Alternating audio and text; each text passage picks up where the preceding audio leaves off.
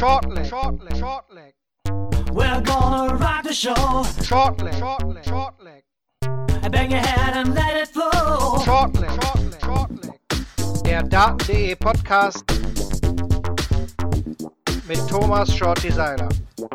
Short leg, short leg, short leg. Viele, viele Stories hatte der Grand Slam of Darts 2021 zu bieten. Am Ende gewinnt Gavin Price zum dritten Mal in vier Jahren das Turnier in Wolverhampton. Und das besprechen wir in Folge Nummer 69 von Shortleg, dem Daten.de Podcast. Hallo und herzlich willkommen. Mein Name ist Marvin Farnbohm, ein bisschen angeschlagen von der Stimme. Ich hoffe, sie hält, denn sonst muss Kevin Ward heute die ganze Sache alleine machen. Hi Kevin.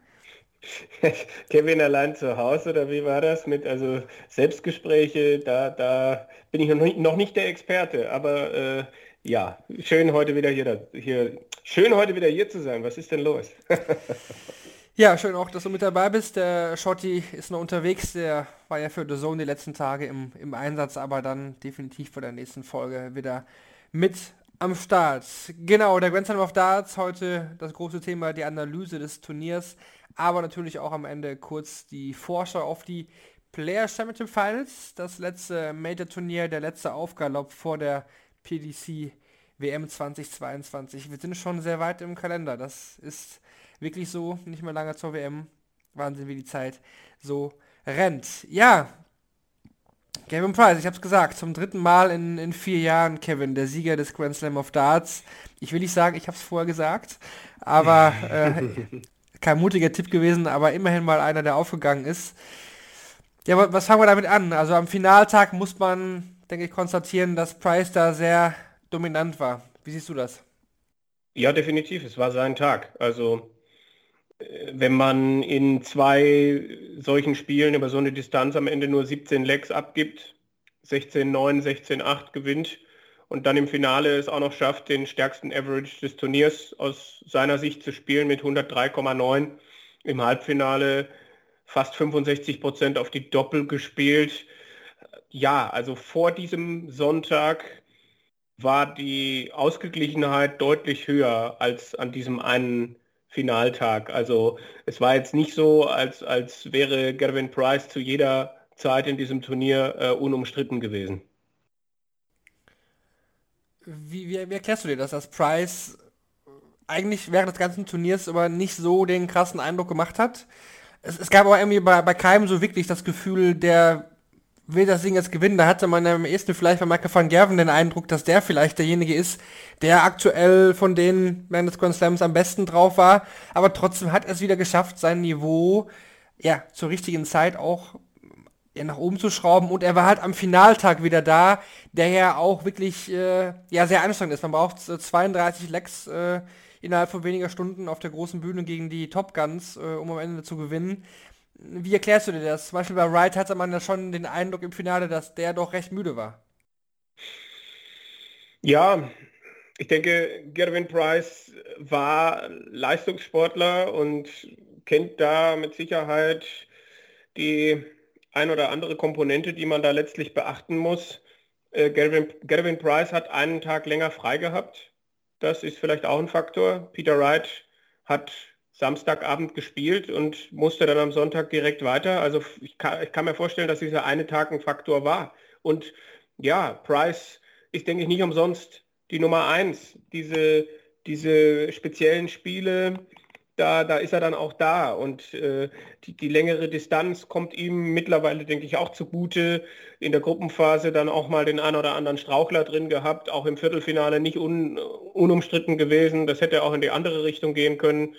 Ähm, er ist, glaube ich, mental sehr stark, weiß, was er kann und ja, das, das, das ist Timing gewesen, ne? in, in jeder Hinsicht. Also nicht nur in den richtigen Momenten das Richtige getroffen äh, und irgendwie mal was gecheckt oder so, sondern das waren ja durchgehend äh, hochkarätige Leistungen, die er da den ganzen Sonntag äh, abgerufen hat. Vielleicht war es dann eben auch ein Faktor, dass, dass er das erste äh, Spiel so, so klar letztlich gewinnt, dass er da sich dann mit, ja, okay, trotzdem, aber mit 16 zu 9 durchsetzt. Und am Ende ist es ja dann auch so, ich glaube 62 Legs hätte man spielen können aus seiner Sicht an dem Sonntag und er hat dann, glaube ich, 49 gespielt. Ja, also er, er war halt einfach auch immer von, von Anfang an in diesen Spielen da. Und dann gab es eben auch Phasen, in denen der Gegner nicht mehr hinterhergekommen ist und sich Price dann eben einfach auch äh, einfach abgesetzt hat. So richtig mit, mit, mit großer Power. Und man muss halt auch sagen, dass beide Gegner, die Gervin Price gehabt hat, an diesem Tag halt eben auch nicht auf der Höhe waren. Das ist eben auch ein, ein Faktor, der da dazukommt. Also man hat ihn dann auch nicht konstant herausfordern können. Ja, auch das Achtelfinale hat man noch jetzt äh, nicht erwähnt gegen Berkeley Brooks, war ja auch sehr wackelig, muss mhm. man sagen. Also nicht nur das Viertelfinale gegen Johnny Clayton, sondern auch das Achtelfinale gegen Brooks war ja durchaus schwach. Also hätte ich niemals gedacht, dass er da überhaupt irgendwie gefährdet wird. Aber das war schon, ja, 10 zu 8, das Endergebnis. Das war schon recht eng und dabei hat Brooks ist ja auch nicht mal 90 gespielt im Average. Also da war er schon noch nicht so auf Schiene wie jetzt am Finaltag. Für Wright dahingegen dritte Finalniederlage beim Grand Slam. Er hat sie ja wieder angekündigt vor dem Turnier, er wird es gewinnen. Äh, Habe ich jetzt auch schon öfter gehört von ihm, ist auch ein paar Mal aufgegangen, muss man sagen. Mhm. Und wir hatten es ja auch hier öfter mal angesprochen. Eigentlich hatten wir ihn auch in den letzten Metern vorne gesehen und waren jetzt auch nicht überrascht, dass er jetzt im Finale ist. Dennoch muss man sagen, so wirklich krass überzeugend war es jetzt während des ganzen Turniers nicht. Also irgendwie so zum Gruppensieg gekommen, weiß ich auch nicht, wie das irgendwie passieren konnte. Ist halt so irgendwie passiert. Reden wir gleich noch genauer drüber. Aber es ist jetzt kein, kein Match dabei gewesen, wo ich sage, boah, das war der Peter Wright, der, der Weltmeister geworden ist. Also vielleicht war es die Phase gegen Michael Smith, wo er acht Legs in Folge gewinnt. Da kann man vielleicht drüber reden und sagen, okay, das war schon mega stark im Halbfinale, aber sonst mhm. Weiß ich jetzt nicht, wo ich, ob ich sagen würde, dass Wright bei der WM ein absoluter Titelkandidat ist. In der Form finde ich eigentlich eher nicht. Ja, also beim, beim Matchplay 32 Lecks nur verloren, jetzt hier 55 Lecks abgegeben. Das spricht halt schon auch eine deutliche Sprache. Es war nie einfach. Achtelfinale gegen José de Souza. Oje, oje. Da waren schon schwierige Momente dabei, auch beim Scoring. Äh, ein paar ganz komische Aufnahmen auf die Doppel, nur so halb. Ich meine, er hat ein gutes letztes Leck gespielt, aber de Souza hat ihn auch gelassen. Gegen Fallon Sherrock hat er es, denke ich, gut gemacht im Viertelfinale und auch das, was er da gegen Michael Smith angeboten hat im Halbfinale. Nachdem er 8 zu 12 zurück war, da erstens so zurückzukommen und auch die Art und Weise, das, äh, das war schon aller Ehren wert. Also er hat, er hat es aufblitzen lassen, aber es ist dann auch wieder verpufft. Also dieses, es ist, also Price hat ja auch das Finale zwischen den beiden 2019 dominiert. Und ich glaube, auch da war Wright nicht in der Lage, also das ist schon interessant, weil, weil er, er ja auch jemand ist, der viele European Tour Turniere gewonnen hat, dass ausgerechnet ihm das irgendwie dann jetzt was auszumachen scheint. Aber du hast natürlich auch recht, die generelle Form von Peter Wright war jetzt nicht die beste und ich würde sagen, er hat aus diesem Turnier, er wollte es gewinnen, die, die Aussagen waren entsprechend da, aber ich finde, er hat aus diesem Turnier für sich das Maximum rausgeholt. Kann man, kann man denke ich auf jeden Fall so sehen. Also Finale ist ja auch in diesem Feld, das eigentlich ein Elite-Feld war, oder Grand Slam ist ja eigentlich ein Elite-Turnier der Besten des Jahres. Schrägstrich der Qualifier oder Jung-Nachwuchsspielern kann man ja auch sagen und den Damen. Ähm, ja, Finalteilnahme ist da sicherlich nicht schlecht und ich glaube auch schon, man, es war jetzt auch nicht unzufrieden. Ich glaube, das hat man auch gesehen. Also er hat schon anerkannt, dass Price da deutlich besser war im Finale und da hat Peter Wright ja auch die Größe, das äh, mehr als zuzugeben. Dennoch bin ich weiterhin kein Fan davon, dass beim Grand Slam äh, am letzten Tag Halbfinale und Finale in einer Session, äh, an einem Tag gespielt werden, in einer Session wäre noch mhm. krasser. Ähm, ich weiß nicht, ob man das nicht anders lösen könnte. Also dann von mir aus ruhig den Freitag schon mit reinnehmen ähm, oder das irgendwie anders gestalten, aber ich weiß nicht, ob naja, so... eine Nachmittagssession am Samstag, also würde das doch dann entzerren, also... Ja, oder sowas, ne? Aber ich weiß nicht, ich finde das nicht so cool. Also, klar, bei ITV-Turnieren im Finaltag muss man auch äh, drei Spiele gewinnen. Da sind es dann natürlich auch 30 Lecks oder sagen wir 32, die man da holen muss. Das stimmt schon, aber irgendwie, hm, weiß ich nicht, Best of 31 ist schon eine andere Nummer. Also. Ja, also der, der Grand Slam gehört ja auch von der Preisgeldkategorie so in diesen Bereich von und, und auch von vielleicht dem Prestige, den er irgendwie hat, in den Bereich World Matchplay, World Grand Prix. Und wenn man neun Tage spielt, dann kann man mir nicht erzählen, dass man dann nicht auch einen Slot finden kann, um zu verhindern, dass letztlich das Halbfinale am Sonntagnachmittag stattfindet. Also das finde ich dann schon auch jetzt, wo du es sagst, hier, wenn ich da auch drüber nachdenke, so, das ist des Turniers eigentlich nicht würdig. Ne? Das ist genauso wie, wie man bei den UK Open vier Runden an einem Tag spielt und auf die kleinen Geschichten der, der kleinen Amateur-Qualifier gar nicht so richtig eingehen kann, weil sie am Samstag schon wieder nicht mehr aktuell sind. Genauso könnte man hier dem Halbfinale mehr Aufmerksamkeit letztlich geben. Die Halbfinalisten waren Michael Smith und James Wade. Bei Wade hm. sah es nach dem ersten Spiel ja überhaupt nicht danach aus. Der hat dann aber gegen Rob Cross ein unfaires, äh, unfassbares Match gezeigt in der Gruppenphase und dabei Cross fast noch rausgekegelt. Das äh, kommen wir gleich nochmal genauer zu, aber das war schon, so, ich, so gut habe ich Wade noch nie gesehen, klar, kurze Distanz. Aber irgendwie hat das auch wieder ins Halbfinale geschafft, wo er dann aber trotzdem, ja, irgendwie schon noch durchaus chancenlos war. Äh, Michael Smith hat auch ein ordentliches Turnier gespielt, sich eigentlich für die letzten Wochen auch belohnt. Da ist er ja oft mal rausgeflogen, obwohl er gut gespielt hat. Ähm, ja, wie siehst du das, die beiden Halbfinalisten? Was, was, nehmen wir davon mit? Was bleibt davon hängen bei Wade und Smith?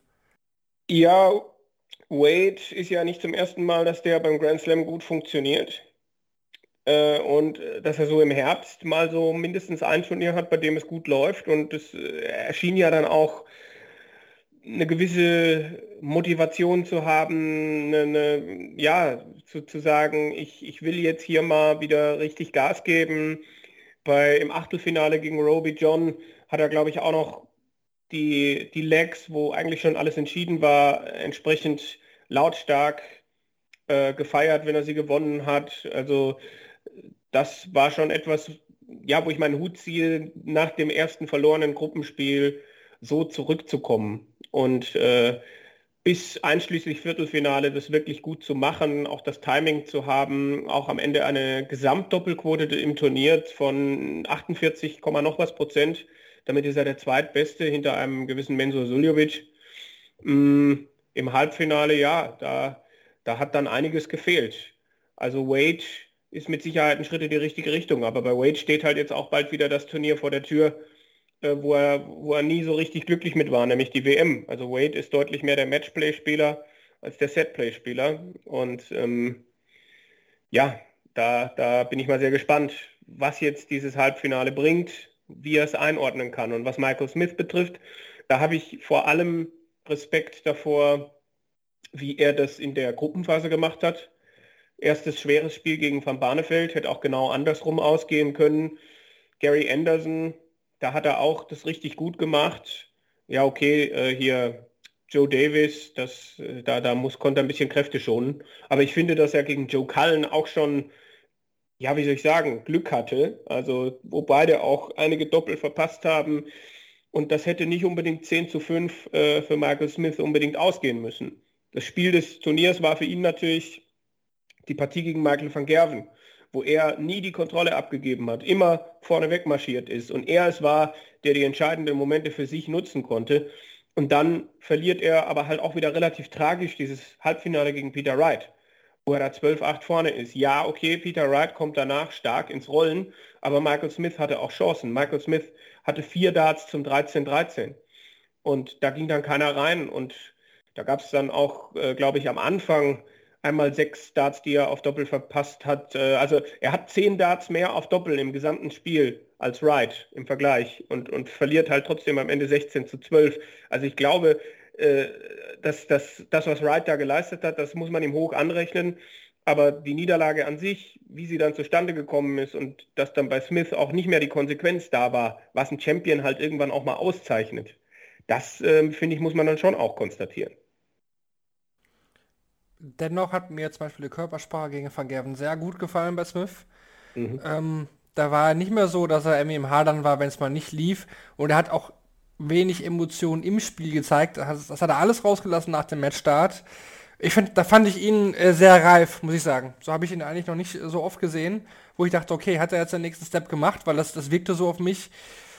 Ja, gegen Wright, also klar, man kann sich mal eine Serie einfangen, ne? aber acht Legs in Folge, da sage ich schon, da muss ein Michael Smith in der Lage sein, äh, irgendwann mal dazwischen zu gerätschen. Also acht Stück kassieren ja. in Serie, das darf nicht passieren. Also was, was, hältst du? Also ich meine, lustigerweise war er ja dann gegen Michael van Gerven 5-0 vorne. Also es ging ja dann genau in die andere Richtung wieder. Und diese Serien, die gab es ja dann im Halbfinale ähm, äh, auch, auch nochmal anders. Also ich glaube, Gervin Price ist dann von 6 zu 4 auf 13 zu 4 oder sowas weggezogen. Und im Finale ist Price von 4 zu 3 auf 10 zu 3 weg. Also sieben Legs am Stück haben, haben andere auch gehabt. Okay, Smith hat acht gehabt. Ja, ist okay.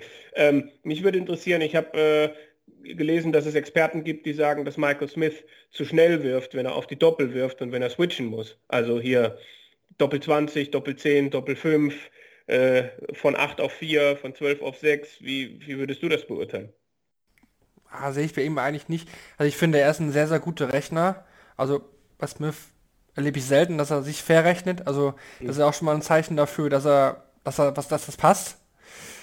Und er lebt ja davon. Also er lebt ja auch schon davon, sage ich mal, die, die teilweise anzuwerfen. Also er liebt es ja auch, wenn die ein bisschen höher sind, dann kann er sie so direkt drunter anwerfen. Er lebt wie so viele auf dem ersten Dart. Ich finde eigentlich nicht, dass er zu schnell wirft. Also ich, ich finde, bei ihm waren eher die Schwächen in seinem Spiel im mentalen Bereich. Die sind auch deutlich gewesen. Körpersprache und so weiter. Mhm also ich finde nicht, dass Michael Smith irgendwas am Wurf ändern sollte. Also es sieht nebenbei gesagt auch noch sehr, sehr smooth aus. Mhm. Aber zu schnell würde ich, da, würde ich da jetzt nicht sagen bei ihm. Das ist sein Spiel. Ich glaube, dass er es auch nicht mag, wenn ein Spiel langsamer läuft, so ähnlich wie bei Gary Anderson, der das ja gar nicht äh, verarbeiten kann, wenn jemand mal nicht so schnell ich mein, spielt. Äh, ich meine, schnell spielen ist das eine. Das andere, was glaube ich gemeint war, ist auf die Doppel sich ein, zwei Sekunden mehr Zeit zu nehmen bei diesen Switches, nicht wenn der erste über Tops ist und er den zweiten dagegen werfen kann oder drunter, sondern wenn er von links unten nach rechts oben muss und so weiter. Hm. Ja. Ich finde, das muss der Spieler am Ende für sich selber rausfinden. Also wenn er sich so wohl fühlt oder scheint er so zu sein, das würde das nicht machen, mhm. dann muss diese Pace passen für ihn. Wenn er was umstellen will, ist das sicherlich ein Punkt, wo man sagen könnte, okay, da könnte man mal drüber reden, aber ich glaube, wenn ich jetzt irgendwie als Coach oder sonst was unterwegs wäre, würde ich bei Michael Smith da nicht ansetzen. Da würde ich, würde ich eher im mentalen Bereich nochmal schauen. Aber ja, ich glaube nicht, dass er Spiele deswegen verliert. Die neue Serie, Coach Van den Boom. Na, da müssen wir mal gucken, wo wir die Rechte verkauft kriegen. Äh, Fallon Sherrock vielleicht? Fallon Sherrock, glaube ich, braucht mich äh, aber nicht als Coach. Also auf gar keinen Fall.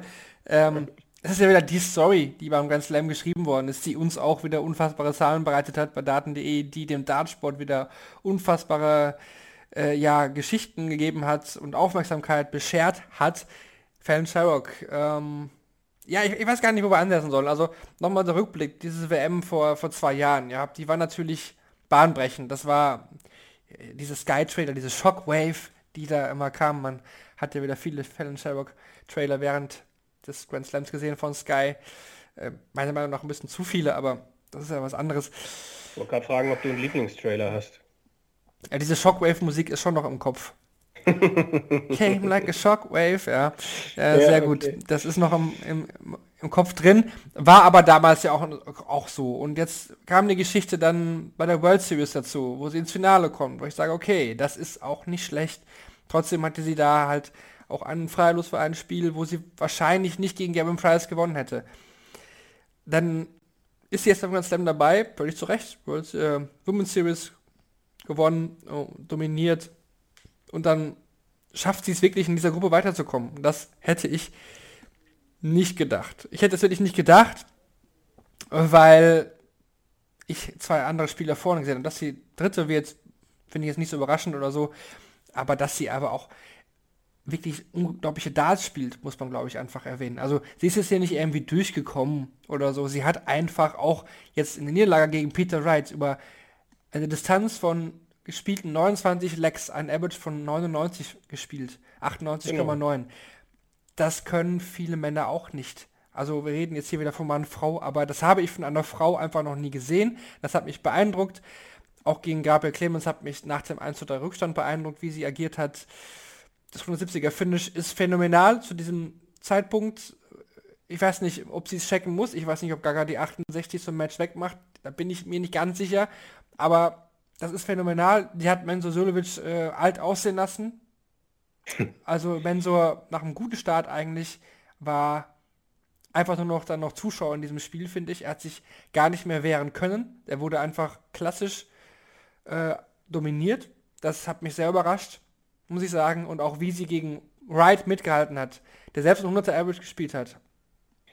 Ähm, mega stark. Also, ja.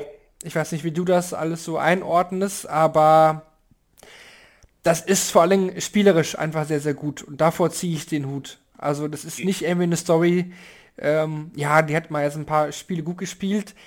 Die Story wiederholt sich einfach. Auf der großen Bühne scheint Fallon Sherrock mega gut zu funktionieren. Ja, das, also du hast schon sehr viel gesagt. Ähm, sie, sie hat einen nächsten Schritt gemacht. Also der für sie, also Respekt einfach auch, die, die Entwicklung, die sie genommen hat, weil sie hat dann auch gesagt, sie hat einen Vorgeschmack bekommen, wie das Leben sein könnte. Und dann aber, kam aber halt Corona und dann äh, musste sie wieder von vorne anfangen, in Anführungsstrichen. Und sie ist jetzt besser. Sie ist jetzt definitiv auch nochmal besser. Und äh, ja, das war bei der WM, glaube ich, ein Turnier-Average von 91. Und das war jetzt beim Grand Slam höher. Und da reden wir aber auch über Erfahrungen, die sie so noch nicht gesammelt hat. Also ein Viertelfinale über Best of 31 Legs zu spielen, bei dem am Ende 29 dieser 31 Legs gespielt werden. Ihre Sicherheit auf die Doppel, die Bull-Finishes, die sie mitgenommen hat. Bei der WM, glaube ich, ein einziges. Das war dieses, was war das, 88 oder 86 zum Match gegen Mensur. Immer wieder auch diese Shortlegs, die sie da Shortlegs, die, die, sie da, die sie da spielt, dass sie in, in jedem Match eigentlich mal ähm, zwölf Darts oder weniger spielt. In dem Match gegen Gabriel Clemens liegt sie 1-3 zurück und, und spielt zweimal, ähm, spielt einmal elf und einmal zwölf Darts. Äh, und fast, ich weiß nicht, ob das 141er Finish noch wichtiger war als die 170, aber das in diesem Match gegen Gabriel Clemens, das war halt auch äh, ja auch ein, ein Faktor, ne? dass, sie, dass sie überhaupt im Spiel bleibt. Und das, das gegen Mensur 0-2 hinten und dann geht es aber wieder los und dann spielt sie wieder ein Elfdata. Und, und ich meine, Mensur hat sie irgendwie auch machen lassen. Bei Mensur ist sie wahrscheinlich auch einfach im Kopf drin. Ähm, das ist eine andere Geschichte. Aber das auch dann so souverän zu Ende zu spielen, obwohl sie da nicht ihr A-Game gespielt hat, das fand ich auch beeindruckend. Das 5-0 gegen Mike de Decker, nach dem 1-5 gegen Peter Wright, was auch nicht unbedingt ein 1-5 hätte sein müssen, wo sie genug Chancen hatte, so zurückzukommen. Das Ding gegen Gaga, ein Leck, hin oder her, hat da am Ende entschieden. Und sie hat es nicht gewonnen, weil der Gegner irgendwie haarsträubende Fehler gemacht hat, sondern weil sie da vier Lecks in 55 Darts, glaube ich, gewonnen hat. Viertelfinale gegen Peter Wright, lange gut mitgespielt und, und das ist keine Schande, da dann bei, beim besten Match von Peter Wright, glaube ich, im Turnier vielleicht sogar, dann am Ende mit 13 zu 16 zu verlieren. Also es, bei, bei ihr gibt es halt immer noch Luft nach oben. Sie, sie kann diese Erfahrungen ummünzen, sie, sie, sie lernt daraus. Für sie ist das Spiel auf der Bühne etwas, äh, was, was sie aufsaugt, was sie äh, mitnimmt. Sie will 180er werfen, damit die Leute da hinten abgehen. Das sagt sie ja dann auch. Und sie denkt sich, wenn sie 0-2 gegen Mensur Suljovic zurück ist, ich habe bei der WM im ersten Satz 0-2 zurückgelegen und dann habe ich es auch gewonnen. Also einfach das Mindset ist auch da und geht in eine absolut richtige Richtung. Und das, äh, ich glaube, da hat sie auch ein paar Dinge, die du, die du vielleicht gar nicht lernen kannst, die aber einfach eine gewisse Grundvoraussetzung bei ihr schon sind.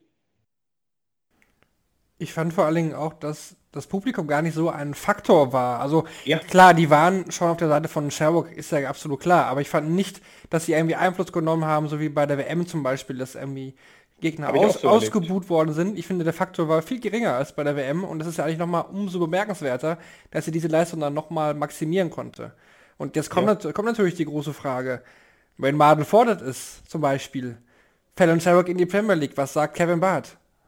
Kevin Barth sagt, dass die Argumentation natürlich sehr äh, schlüssig ist. Also, äh, also wir müssen uns halt vor Augen führen, was die Premier League ist. Ne? Eine Showveranstaltung. Und ich folge dieser Argumentation. Also ich glaube, wenn die PDC weiterhin so denkt, wie sie denkt, dann muss Fallon Sherrock nächstes Jahr in die Premier League. Ich, ich sehe sie da schon. Also einfach, na, da geht es um Marketing, da geht es um Eintrittsgelder, da geht es um Hallen, die du füllst, da geht es um Sponsoring, TV-Einnahmen, das, das sind äh, Dinge, die für die PDC halt einfach eine Rolle spielen. Also ich, ich bin auch kein Fan davon, sie jetzt in irgendwelche Ranking-Turniere einzuladen, ohne dass sie was dafür getan hat.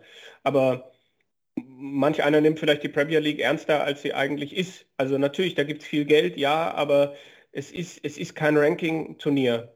Es ist, äh, es ist die Premier League, äh, mit der die PDC wahrscheinlich auch einen Großteil ihrer Tour erstmal finanziert. Und da geht es dann vielleicht auch darum, dem Dartsport nochmal einen Kick zu geben, generell was, was die, die, die, weltweite Aufmerksamkeit betrifft, auch über die WM hinaus. Ich glaube, der Kollege Lutz Wöckener kann ein Lied davon singen, wenn es dann darum geht, dass die Aufmerksamkeitsspirale ja dann deutlich runtergeht im Laufe eines Jahres. Und Fallon Sherrock 15 Wochen oder zumindest mal neun Wochen jeden Donnerstag im TV äh, kann dem dann schon gut tun. Also ich habe da, ich habe bei der Premier League meine Emotionalität äh, auch ein bisschen über Bord geworfen. Also erstens, weil ich jetzt nicht so der Fan bin, mir jede Woche die zehn gleichen Gesichter anzuschauen, aber einfach auch, weil ich akzeptiert habe, wie die PDC arbeitet.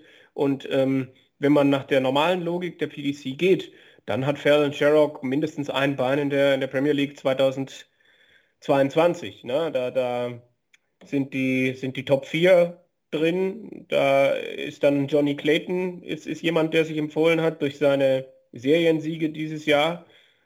Und James Wade wird vielleicht dann eh durch die Weltrangliste dabei. Ich denke gerade nur laut. Also so viele Leute fallen mir noch nicht ein, bei denen ich sagen würde, sie hätten es, sie hätten es mehr verdient oder hätten sich mehr aufgedrängt, äh, als das vielleicht jetzt irgendwie bei Fallon Sherrock irgendwie der Fall gewesen ist. Ne? Da, da kannst du mir gerne auf die Sprünge helfen. Ich nehme natürlich jetzt die Gegenposition ein. Aber, natürlich. Ähm, nüchtern betrachtet ist es trotzdem unterm Strich eine Viertelfinalteilnahme am Grand Slam of Darts, eine Finalteilnahme auf der World Series äh, Tour. Mhm. Der ja. Sieg bei der Women's Series, okay, lasse ich gelten. Mehr, mehr aber unterm Strich sportlich gesehen nicht. Ich, hab, ja. ich habe ein Problem, oder mir, mir ist eine Sache im Kopf, die zumindest Barry Hearn mal gesagt hat, ich weiß nicht, wie es sein Sohn jetzt sieht, aber er hat ja mal gesagt, dass Spieler ohne Tourkarte keine Premier League spielen. Oder spielen können, spielen dürfen und so weiter. Ich weiß nicht, inwiefern das noch zeitgemäß ist. Ich weiß nicht, inwiefern das die PDC noch so sieht.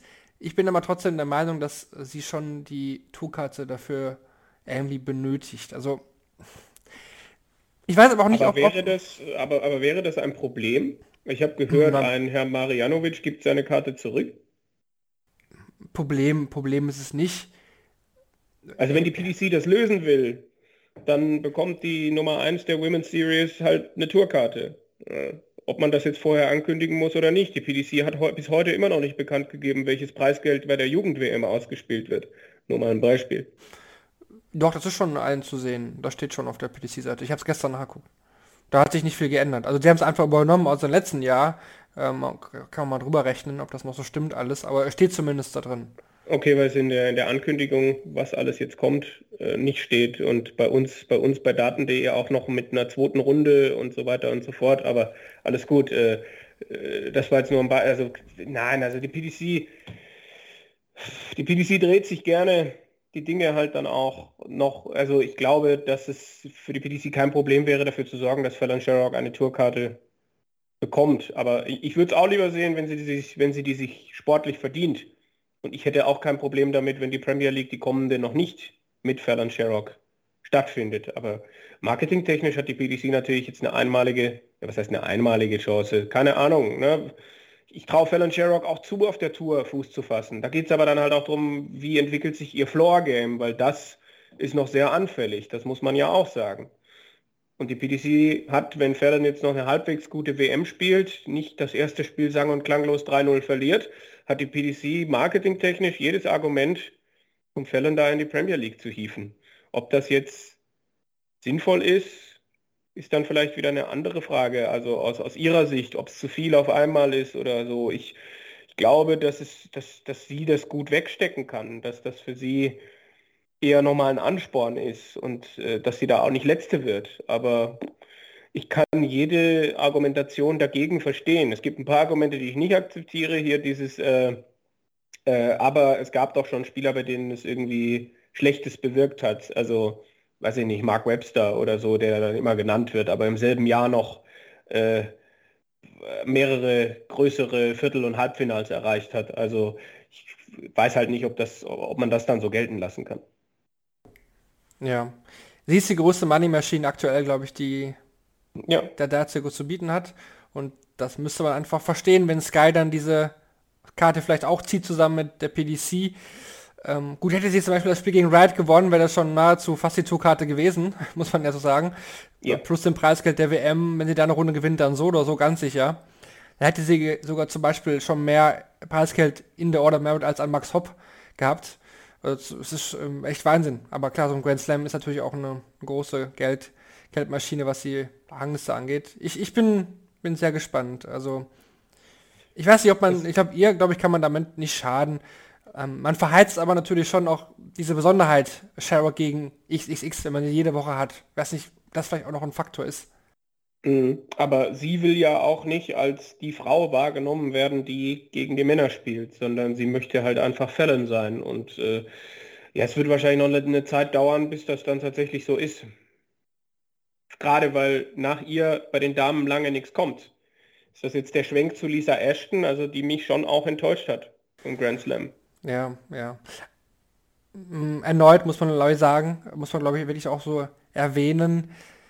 Wir hatten es im Forum bei uns ja auch diskutiert oder da fand ich ein paar Argumente auch sehr interessant. Rubens Simmons, dass man sagt, man hat sie ja jetzt auch nochmal angehoben fürs nächste Jahr im Kalender. Man hat ja nochmal ordentlich Turniere draufgepackt. Ich glaube schon, dass man am Ende sagen kann, die Siegerin bekommt da eine Tourkarte. Warum nicht? Weil der Challenge Tour Sieger und der Development Tour Sieger bekommt sie auch. Ja. Oder sogar auch der zweite. Oder wenn es der nächste Jahr wieder zusammen dann ähm, nicht mehr geteilt nach UK und European Variante ist, kann man das sehr gut argumentieren. Zwei, zwei pro Jahr fände ich dann schon hart, weil, mhm. wie da richtig erwähnt worden ist bei uns im Forum auf daten.de, ähm, was ist denn danach Ashton und Sherrock? Dann kommen da zwei ein Jahr danach auf die Tour, die de facto nicht wettbewerbs äh, ja, fähig, sag ich mal, sind, aber die noch nicht mithalten können. Das ist Fakt, die beiden sind einfach äh, ein paar Nummern besser als alle anderen. Ich sage jetzt nicht, dass ein Dieter Hepman vielleicht auf der Tour nicht keine Spiele gewinnen würde. Sicherlich wird die ab und zu mal gewinnen, aber das würde nicht reichen. Auch an dieser Ashton wird jetzt ja wahrscheinlich schon die Tourkarte auch wieder verlieren. Ne? Traue ich ihr auch nicht zu, direkt die wiederzuholen, davon mal abgesehen. Ja. Bei, bei Sherrock schon. Also mal, mal abwarten. Ich glaube, ähm, da werden wir noch ähm, dann nach der WM oder während der WM auch viele Diskussionen hören, selbst wenn Fallon das Spiel gewinnt. Diese Diskussion wird uns weiterhin ja, verfolgen. das ist auch gut so. Es ist eine, ist eine spannende Diskussion und auch viele Argumente, die dafür und dagegen sprechen, glaube ich. Ähm, und das belebt halt den Dartsport. Es bekommt Aufmerksamkeit. Wir sehen es an den Zahlen. Man sieht es auf Twitter, auf überall. Darüber wird diskutiert. Manche Spieler finden es nicht gut, manche sagen, ja, ja, auf jeden Fall. Ähm, ja, da ist auch viel Emotion mit dabei.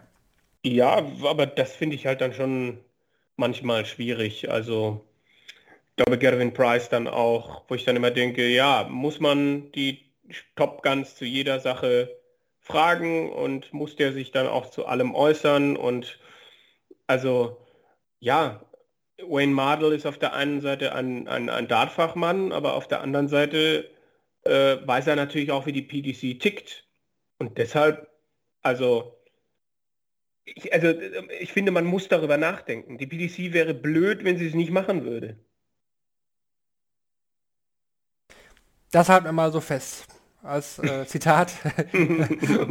Morgen dann überall in den Newspapern in UK. Kevin Bart says PDC would be dumb if ja, ja, genau. und so weiter. Ja, okay. Ähm, ich würde gerne noch kurz über die, die Gruppenphase auch reden. Denn da waren ja auch ein paar deutschsprachige Spieler mit dabei, die wir jetzt noch nicht äh, erwähnt hatten, neben Mendesulovic, der es ja in die K.O.-Runde geschafft hatte, neben Robert John Rodriguez, wie angekündigt hier im Podcast. Dann würde wir noch kurz die Gruppen durchgehen. Gruppe A hatten wir Gavin Price als Sieger, Martin Schindler war da mit dabei. Ich denke, da können wir konstatieren, dass er zwei schlechte Spiele hatte, gegen Ratajski ja. und vor allem gegen Nathan Rafferty da wirkte er doch auch echt nervös, war nicht zufrieden, hat er auf Social Media auch dann so geschrieben, was dann sehr, sehr stark war, ist, dass er als einziger Spieler Gavin Price geschlagen hat. Also Price nicht ohne Niederlage durchgekommen, er hat ihn besiegt im mhm. letzten Spiel. Das war sehr, sehr ordentlich, schönes Scoring, die Doppel kamen da und ich denke auch sehr, sehr wichtig, auch was jetzt äh, Richtung WM angeht. Ja, es ist halt die Frage, ne, wie, wie viel, wie viel Druck da weg war oder wie, was er da jetzt draus machen kann. Ich meine, natürlich, er war 1-3 zurück, er spielt einen dreistelligen Average und gewinnt das 5 zu 4. Man könnte halt auch sagen, Price war schon durch und so weiter. Also ich will das nicht schlecht reden, aber äh, Martin Schindler und die Bühne, das ist weiterhin noch ein, ein Thema, an dem gearbeitet werden muss. Das kann ein erster Schritt gewesen sein. Mm, ja, ich bin aber auch sehr gespannt, wie das dann auf dieser Elli Pelli WM-Bühne dann ist. Äh, ja, er, er, ihm ist der Floor oft lieber. Ja, ich finde, das hat man in den ersten zwei Spielen erlebt. Also ich finde es halt sehr schade letztlich. Also, weil, weil in der Gruppe hätte er nicht unbedingt ausscheiden müssen, wenn man das jetzt so sieht. Auch was Ratajski gespielt hat, äh, der, weiß ich nicht, ob er uns zuhört oder ob er uns nicht zuhört, wahrscheinlich ja eher nicht. Ich, ich will ja nicht immer auf ihm rumhacken, aber das geht halt genau in die Richtung, in der ich letztens auch argumentiert habe. Ja, hat mir auch nicht gefallen. War nicht überzeugend. Irgendwie kommt er da keinen Schritt weiter, so aktuell vom Gefühl her. Ja, ich meine, Nathan Rafferty ist natürlich dann, ne, der kann un, unbekümmert aufspielen, der schlägt beinahe Gavin Price, der schlägt einen nicht gut aufgelegten Martin Schindler und dann äh, verwirft Ratajski da fünf, sechs Chancen bei 4 zu 3, glaube ich, 4 zu 3 Führung, vergibt er insgesamt sechs Matchstarts am Ende. Und, und Rafferty sagt natürlich vielen, vielen Dank und geht da durch und sammelt da Erfahrung. Und ich erwarte jetzt nicht, dass Rafferty in den nächsten Turnieren alles in Grund und Boden spielt, aber es war ein, ein erstes äh, Anklopfen, hallo, hier bin ich. Und das also das ist schon ein Name, den man sich auch merken kann, denke ich. Ja, generell die Jungen, ne? Haben Spaß gemacht. Ja, Nicht nur der ja. FT, auch Bradley Brooks und auch Bradley ein Brooks, Rusty J. Rodriguez. Er hat zwar in Gruppe B dreimal verloren. Ich finde aber trotzdem, dass er sich sehr gut verkauft hat. Vor allem gegen Johnny Clayton sah es echt gut aus. Gegen Mervyn King, Bradley Brooks. Okay, er hat jetzt dreimal verloren, aber ich finde dennoch war das sehr wertvolle Bühnenerfahrung und äh, ja, es hat mir trotzdem gefallen. Teilweise noch ein bisschen hektisch, finde ich. Da würde ich mir ein bisschen mehr Ruhe wünschen. Sein Wurfstil gibt das nicht so wirklich her. Ne? Ist schon, schon sehr staccato-artig, sage ich mal. Aber hat mir trotzdem gefallen. Also, auch wenn jetzt hier drei Niederlagen stehen, minus fünf Leckbilanz, das, das geht deutlich schlimmer. Ja, ich fand es ein bisschen beunruhigend, was ähm, Roby John dann im Interview nachher gesagt hat, dass, ähm, dass er Rusty zurückhalten musste, äh, weil, er, weil er dann quasi einfach auf und davon wollte äh, nach dem letzten Spiel und äh, Roby gesagt hat, bleib da. Ähm, ich, du, ich muss dir ein paar, paar, Dinge vielleicht noch erklären und lass dir, äh, lass dir ein bisschen was zeigen. Da ist halt jetzt die Frage. Ne? Äh, äh, er ist, glaube ich, dann schon jemand, der der Gefahr läuft, aus, aus solchen Niederlagen das dann nicht als, als positive Erfahrung zu sehen, sondern äh, ich habe dreimal verloren. Ne? Wie, wie vor zwei, drei Jahren, wo er auf der European Tour in der zweiten Runde rausgeht und dann am nächsten Wochenende keine Development Tour spielen möchte, weil, äh, weil er in der zweiten Runde verloren hat und nicht mitnehmen kann, dass er, dass er ein Spiel auf der Bühne gewonnen hat.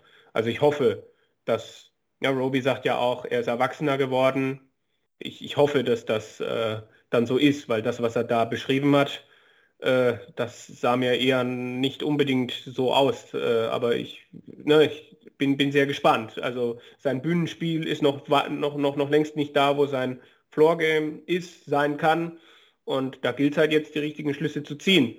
Aber das Schöne ist ja auch, er bekommt jetzt auch weitere Chancen. Ja? Players Championship Finals, WM. Das heißt, hoffentlich kriegt er gar nicht so viel äh, Zeit oder Chance, da jetzt irgendwie drüber nachzudenken. Gruppe C hatten wir eigentlich soweit besprochen. James Wade ist da von hinten nochmal ordentlich nach vorne geprescht gegen Rob Cross. Hat da mega stark gespielt. Äh, muss man sagen, schade für Jim Williams, der zwei ja. äh, Spiele gewonnen hat. Mit einer Leckbilanz von plus drei hier rausgeht, weil er ein Leck zu wenig holt. Rob Cross ging da als Zweiter der Gruppe weiter. Boris Kritschmer, ja, chancenlos minus 12 Leckbilanz, der hätte sich vielleicht besser nicht qualifiziert für dieses Turnier und hätte dafür den Qualifier spielen können für die WM. Ähm, hm, war jetzt nicht so dolle vom, vom Boris, auch vom Verhalten her. dem Williams dann nicht die Hand gegeben im letzten Spiel, weil er irgendwie wieder das äh, Problem aufka aufkam, dass Kritschmer irgendwie mit den Darts gerappelt oder ge geklimpert hätte. Hm, weiß ich nicht. Was ist das für dich auffällig, wenn das schon öfter vorkommt? Ne? Ja, es ist nicht das erste Mal, dass er es ist nicht das erste Mal, dass er durch, durch, durch äh, generell irgendwie auch mal negativ auffällt. Also ich will da jetzt nicht zu tief in die Kiste greifen, aber ich habe da auch habe da auch schon Sachen bei Turnieren erlebt. Also er ist jetzt nicht der der der Spieler, der also ist schon jemand, der dann auch mal gerne was versucht und äh, da muss dann jeder selber entscheiden, ob das einem äh, gefällt oder nicht. Er bringt sich halt dann, finde ich, selber einfach, es hilft ihm nicht. Also äh, das ist, glaube ich, nach wie vor ein Spieler, der, der ein großes Potenzial hat und der auch äh, geile Darts spielen kann. Aber das sollte er halt einfach lassen. Ne? Also das Bühnenspiel ist nach wie vor, er sollte sich halt eher darum küm kümmern, warum es für ihn auf der Bühne vielleicht nicht so gut läuft, anstatt da irgendwas mit seinen Darts zu kaspern. Gruppe D. Robert John Rodriguez ist da durchgekommen. Hat er ja vorher angekündigt, dass er sich das durchaus zutraut.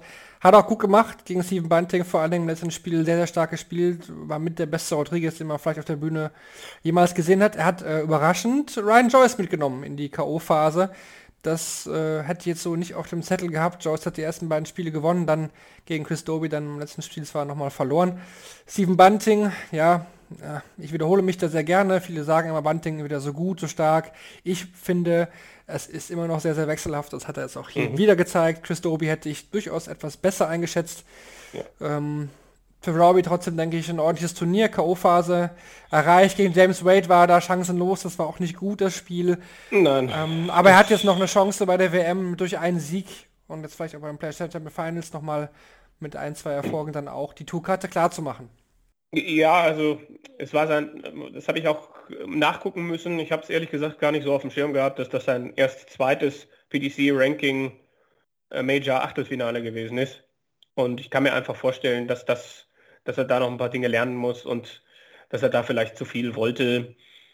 Das erste Leg ist gut und danach lange nichts mehr. Und gut, Wade macht das gut. Wade trifft äh, zwei Drittel seiner Doppel und aber Roby ist auch fast in jedem Leg weit weg und als es dann um nichts mehr geht, haut er dann das 170er Finish raus.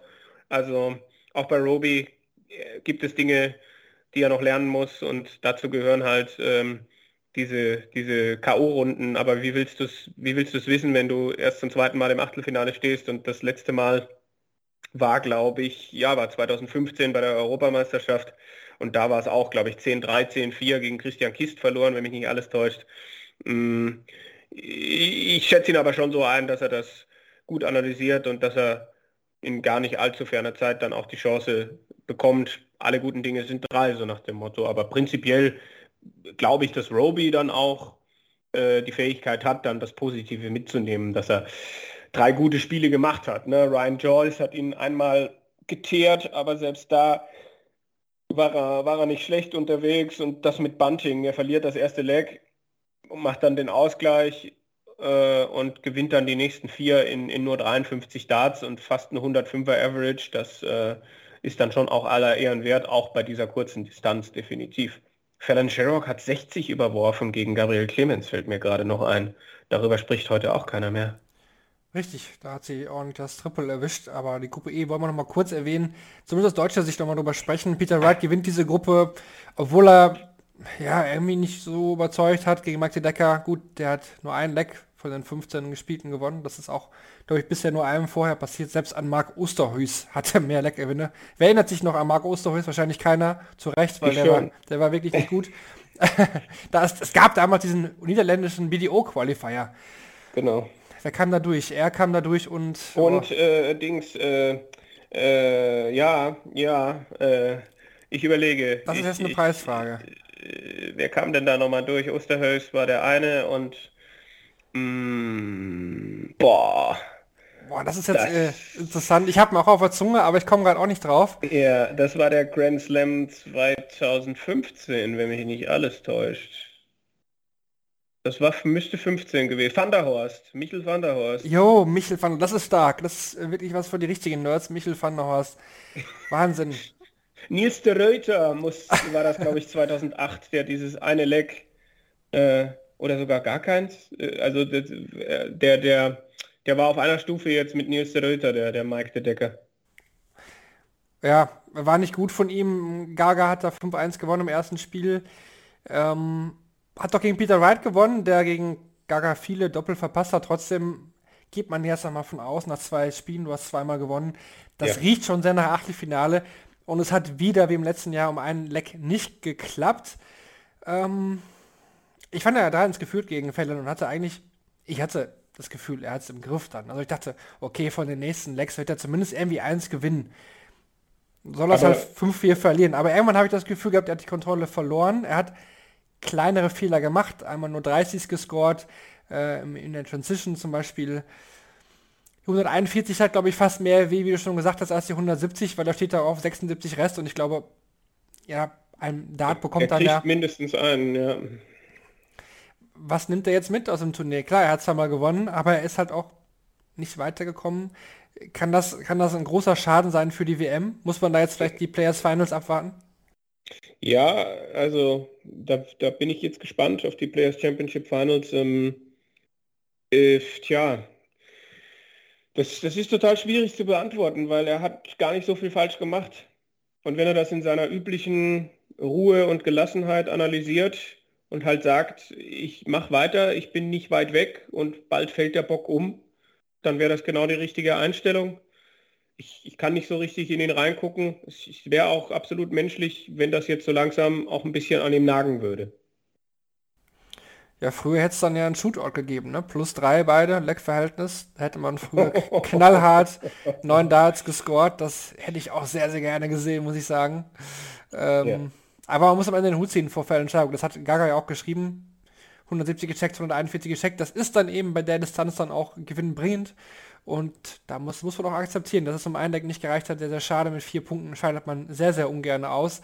Ja, man, man kann sich natürlich auch fragen, wo, wo war dieses eine Leck? Also Vielleicht wo, war es so gegen äh, der Decker, gegen Wright, keine Ahnung. Ja, ne? ja. aber gegen Wright, gegen Wright hatte er dann auch Matchstarts vergeben und, und so. Also äh, und Wright ja gegen, gegen Gaga auch. Ähm, und gegen die Decker, ja, man, man, man könnte sich jetzt nochmal genauer angucken, da würden wir bestimmt was finden.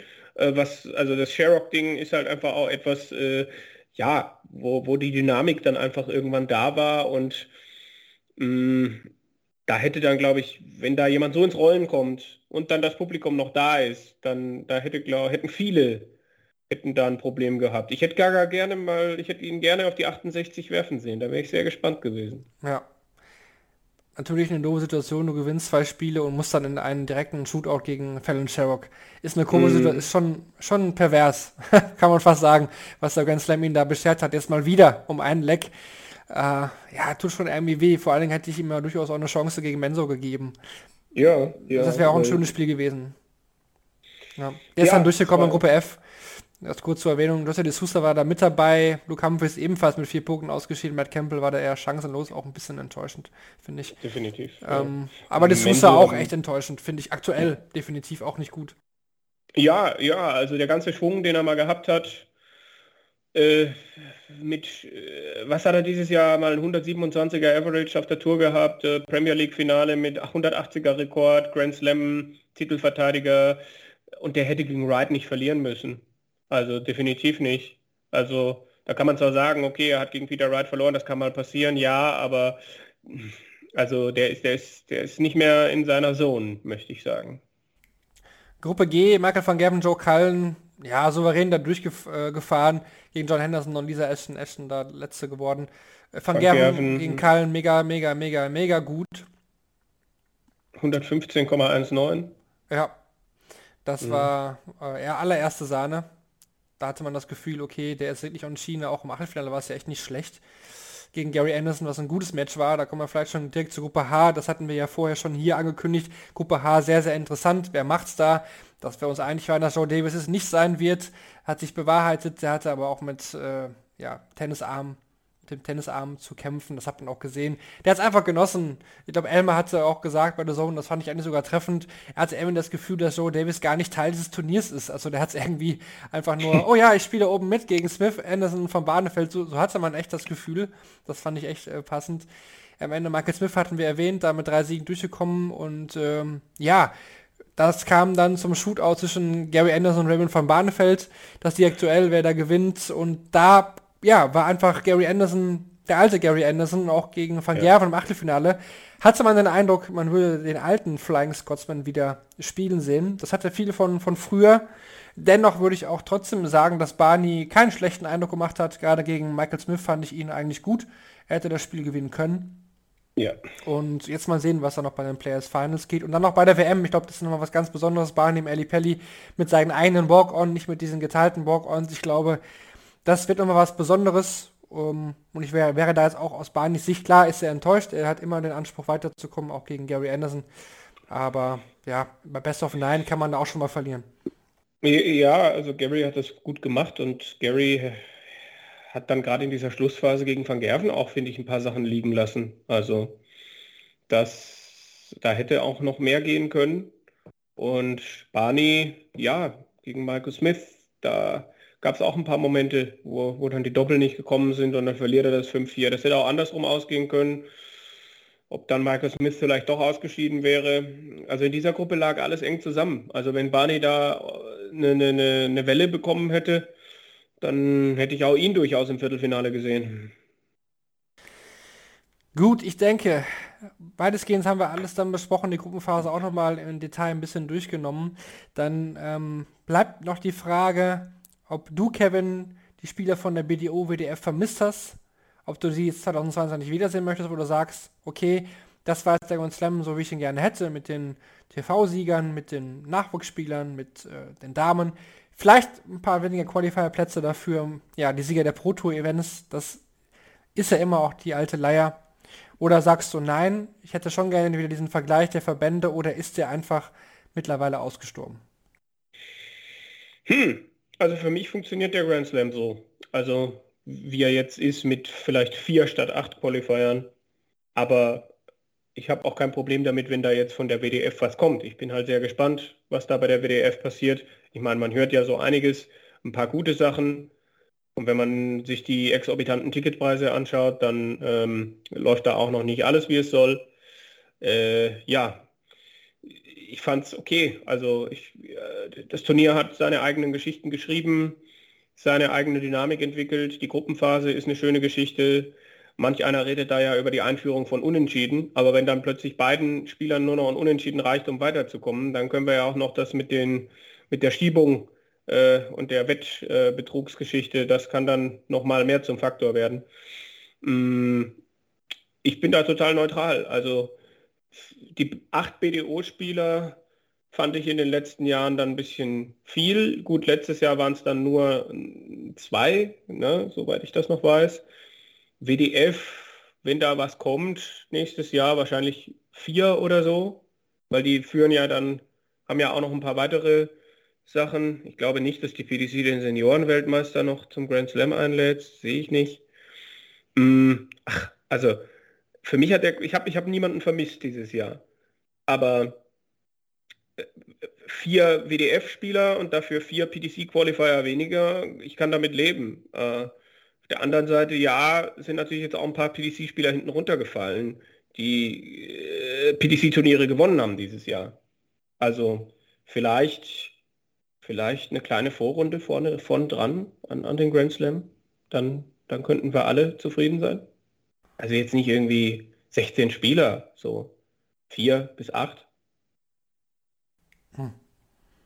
Interessant. Glaube ich, glaube ich fast nicht dran, dass sie es machen. Ja, ich auch nicht. Ich ja. wünsche mir genauso, dass, dass, dass wir die, dass wir die World Youth Championship, dass wir die, ne, die haben am Sonntag äh, nur noch die Hauptbühne, dann könnten sie doch auf PDC TV ausgewählte Spiele davon streamen. Aber passiert ja, glaube ich, auch nicht. Äh, nee, da, das können wir gerne kurz, kurz vorziehen. Hatte ich auch noch ähm, mir notiert, World Youth Championship. Da haben wir jetzt ja die letzten Qualifier auch jetzt am Wochenende stattgefunden. Zum Beispiel ein Österreicher konnte sich qualifizieren mit Tobias, Tobias Fischer. Fischer. Der hat mich heute schon wieder gefragt, was er, was er denn, ob er jetzt Antrittsgeld kriegt oder nicht und so weiter und so fort. Also das war für ihn, glaube ich, auch ein bisschen überraschend. Also ich habe noch mal nachgeschaut, weil du es ja vorhin erwähnt hattest. Ähm, auf der PDC-Seite unter Order of Merit Rules haben wir für den World of Championship eigentlich die, dieselben Preiskategorien äh, wie im letzten Jahr. Der Sieger bekommt 10.000 Pfund, dazu ein Platz in der WM in diesem Jahr und im Grand Slam im nächsten Jahr. Genauso wie mhm. der Runner-Up halt 5000 Pfund bekommt und einen Platz beim Grand Slam 22, 2022, 2500 für die Semifinalisten, 1600 für die ähm, Viertelfinalisten mhm. und 1000 äh, für die äh, Achtelfinalisten. Und dann haben wir ja die Gruppenphase. Es wird ja in diesem Jahr in der Gruppenphase gespielt. 32 Spieler sind ja dabei. Ähm, die erste Runde eben halt in der Gruppenphase. Und da kommen dann, wie ich gelesen habe, wohl die ersten beiden weiter pro Gruppe. Ja, das habe ich auch gelesen. Es ging mir jetzt noch darum, kriegt dann der dritte 500 Pfund und der vierte 250? Also hier steht der dritte in der Gruppe 250 Pfund. Aber andererseits steht ja auch der Second Group, äh, Second in Group 300, was ja dann eigentlich schon Quatsch wäre, weil wenn er weiterkommt in die nächste Runde, müsste er ja dann auch mehr kriegen. Also genau das, genau das. Scheint noch nicht ganz äh, durchzuüberlegt zu sein. Also sie, sie aber zumindest äh, schreiben sie es hier, dass das offiziell ist dann, ne? Mhm, mhm. Ah ja, ich meine, wir haben ja Rusty Jake dabei und Tobias Fischer aus Österreich, wir haben äh, Fabian Schmutzler dabei, wir haben Nico Kurz dabei, wir haben äh, Nico Springer dabei. Äh, Habe ich noch jemanden vergessen?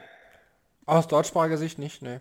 Siehst du, fünf, fünf deutschsprachige Spieler, die da jetzt mit dabei sind. Da bin ich schon sehr gespannt und da hätte ich schon gerne ein paar Bilder gesehen, muss ich sagen.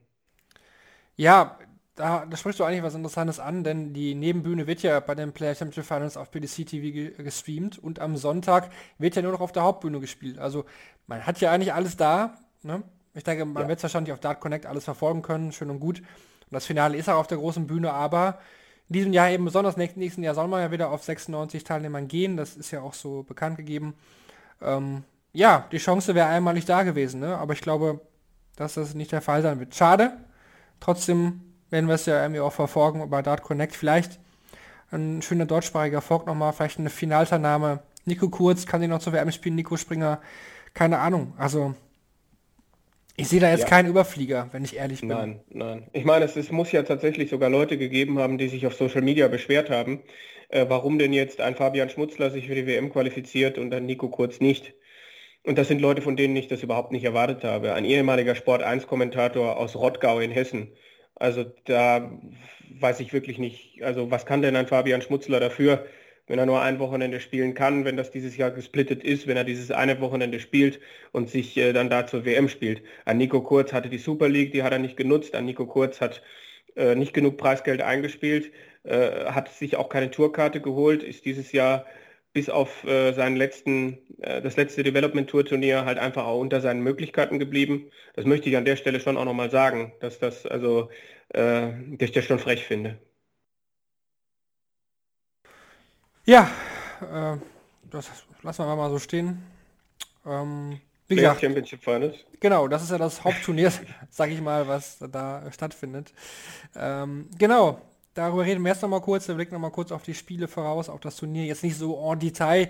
Wir werden auch dazu keine Analyse machen, das sage ich jetzt schon mal voran. Ähm, die nächste Folge wird dann eben die große WM-Vorschau sein, weil alles einfach auch eng gestrickt ist. Ne? Also wir haben dann die Player Championship Finals, dann haben wir eine Woche Pause, sage ich mal, anderthalb, und dann geht's halt los auf Daten, die wird aber eben auch wieder den bekannten WM-Countdown geben und da wir dieses Jahr auch wieder viele Sachen für euch geplant haben mit Interviews und so weiter, ähm, ja, haben wir gesagt, wir konzentrieren uns dann eben auf die WM auch und machen dann eine große Vorschau bei Shortleg natürlich auf die WM mit den ganzen Spielen, mit den ganzen Predictions, mit einem externen Gast.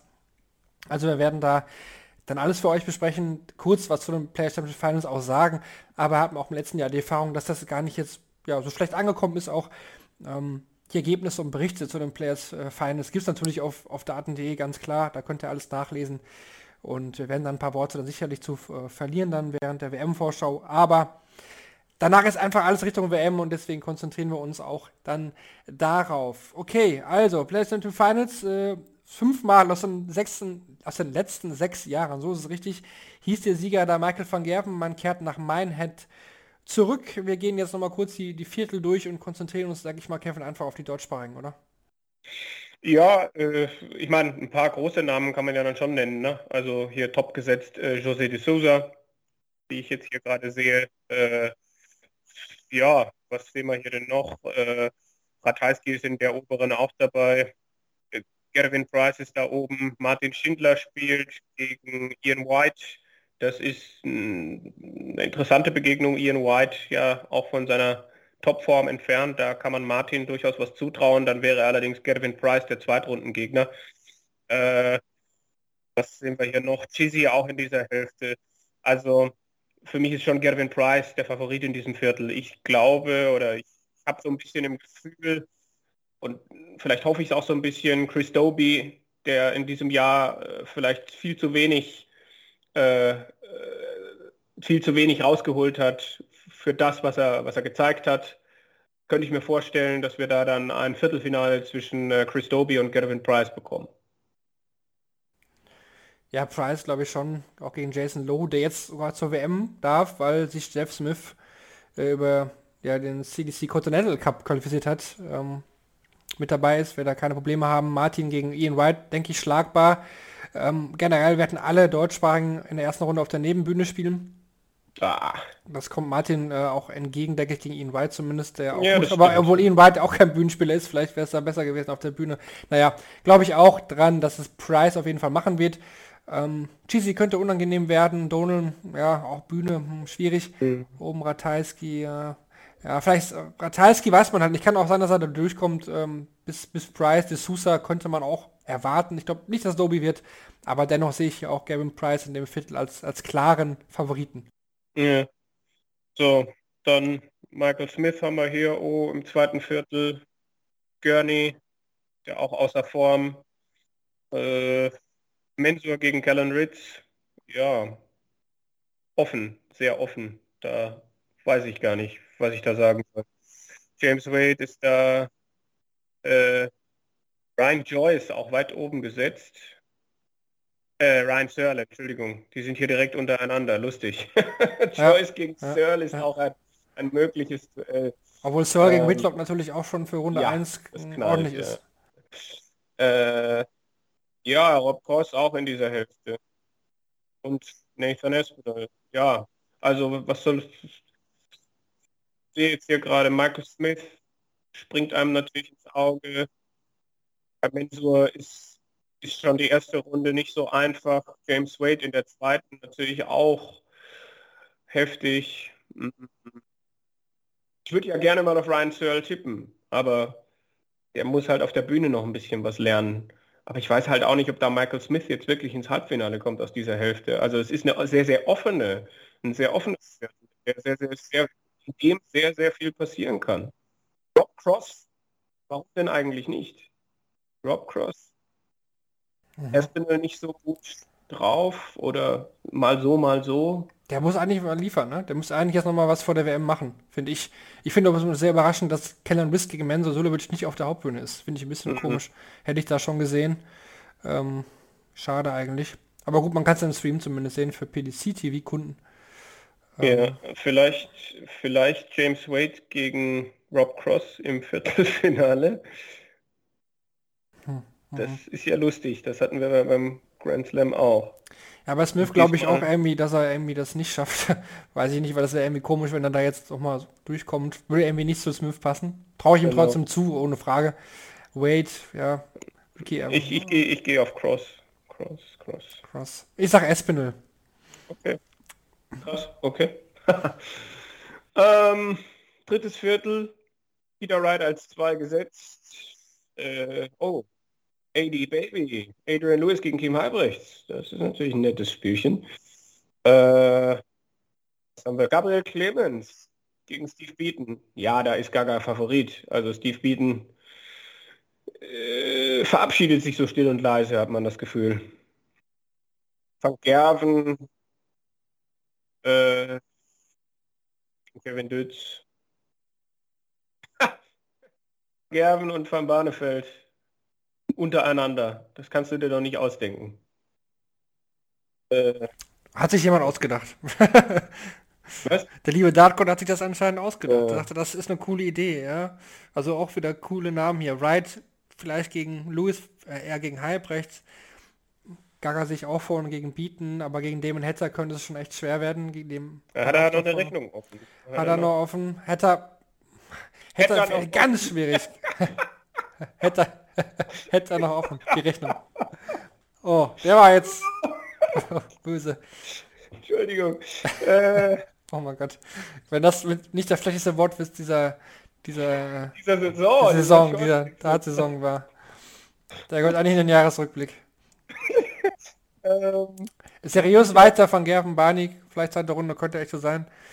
Anderson Bunting auch interessant für eine Runde zu Beginn. aber was ist mit Peter Wright? Peter und Kim Halbrechts. Van Gerben Wright. Hm. Ja, Oder Van Also Halbrechts. ja, vielleicht. Ja, ich weiß auch noch nicht. Also Barney Magic in Minehead sehe ich auch nicht. Dirk kommt wieder besser in Form, aber und so weiter. Ja. Also dann bin ich auch für, für Halbrechts und Van Gerven. Mhm. Ja, Ja. aber würde mich aber auch nicht wundern, wenn es, weiß ich nicht, Wright van Gerven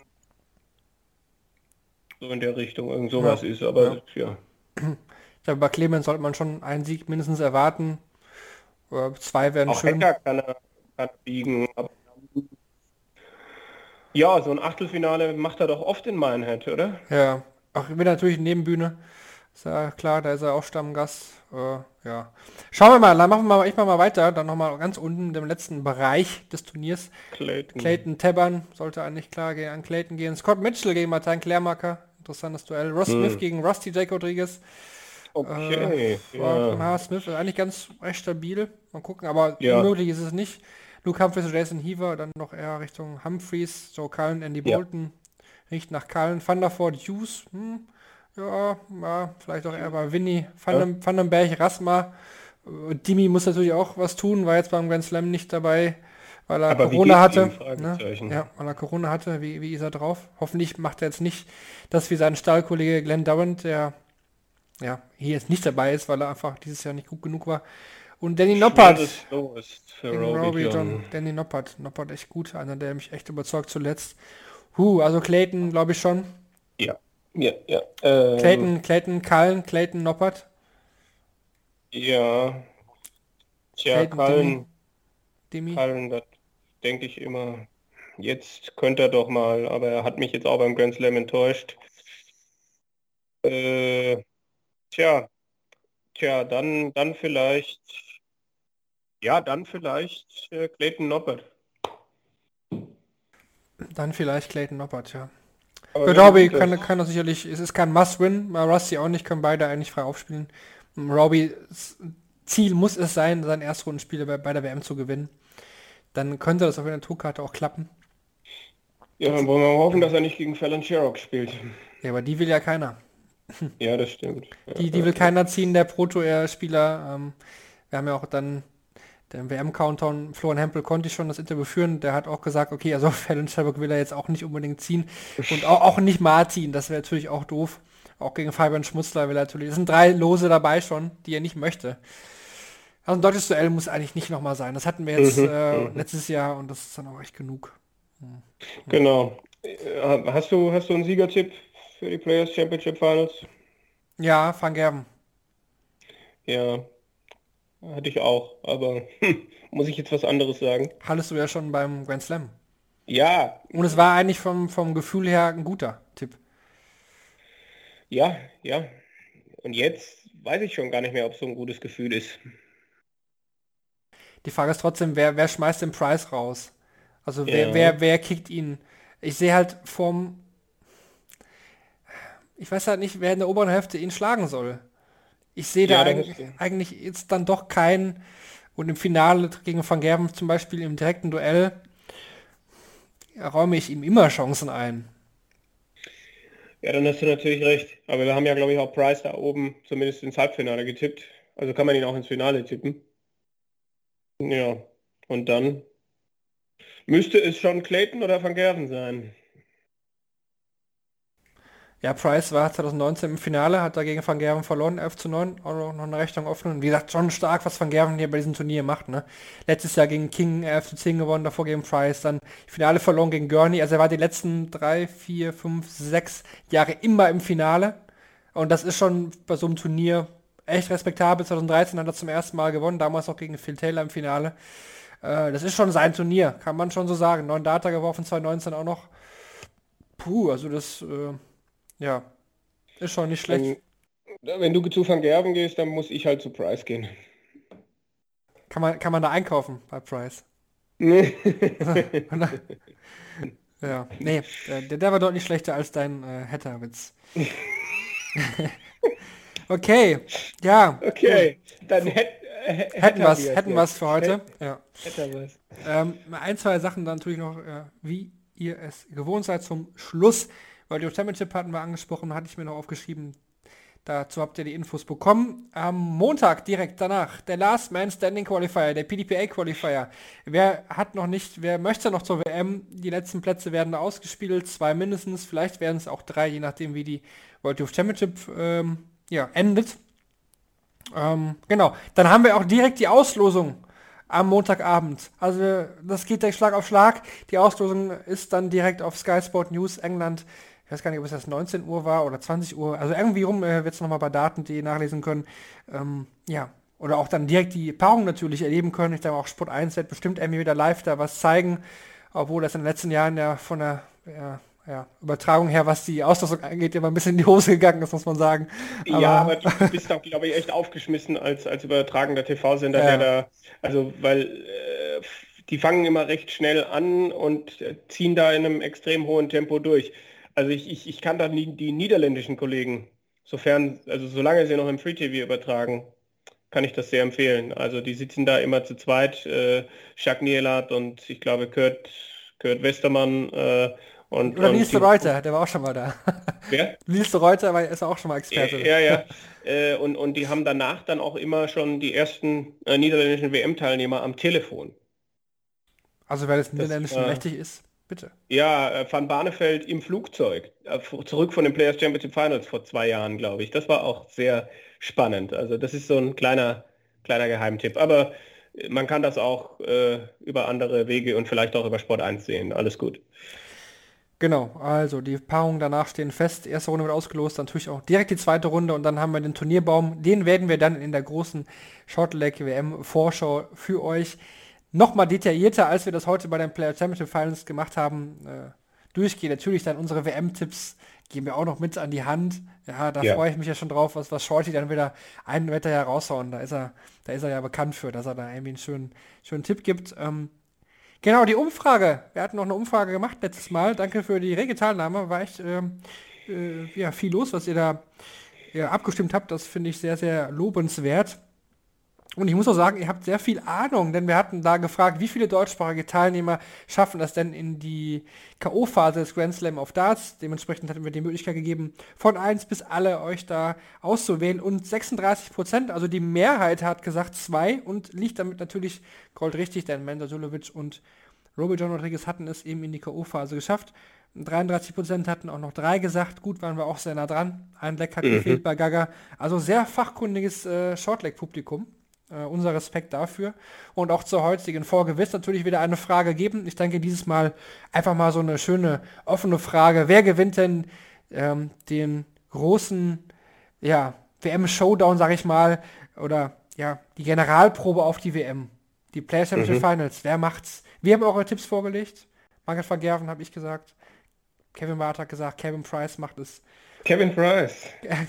Kevin Price macht es äh, ich habe mich vielleicht etwas versprochen. Meine Stimme lässt auch jetzt nach. Ich denke, das ist das Zeichen dafür, dass wir für heute hier die Türen zumachen sollten. Danke fürs Zuhören. Danke dir, Kevin, für das Duo heute. Äh, schöne Grüße an Michel van der Horst. Ja, und an, an Marc Osterholz. Was macht er eigentlich? Was macht eigentlich Marc Osterholz? Das ist eine, eine Folge wert für, für unsere Rubrik. Was macht eigentlich bei daten.de? Oh je. Ja, danke, danke okay. fürs Zuhören. Macht's gut. Genießt genau. nochmal die PlayStation Finals. Kurzes, kurzes, knackiges Turnier. Sport 1 überträgt, sowie auch The Zone. Da ist Flo Hempel am Start. Bei Sport 1 weiß ich jetzt gerade nicht auswendig, wer da der Experte sein wird. Irgendjemand wird auf jeden Fall kommentieren, euch das Turnier, wird das Turnier führen. Wir werden es, wie gesagt, nicht per Analyse besprechen, aber dann nochmal kurz drauf kommen bei der großen WM-Vorschau von Shortleg. Das wird die nächste Folge sein. Bis dahin, ja, alles Gute, bleibt gesund und dann sprechen wir uns oder hören wir uns in ein paar Tagen wieder. Macht's gut. Ciao. Tschüss.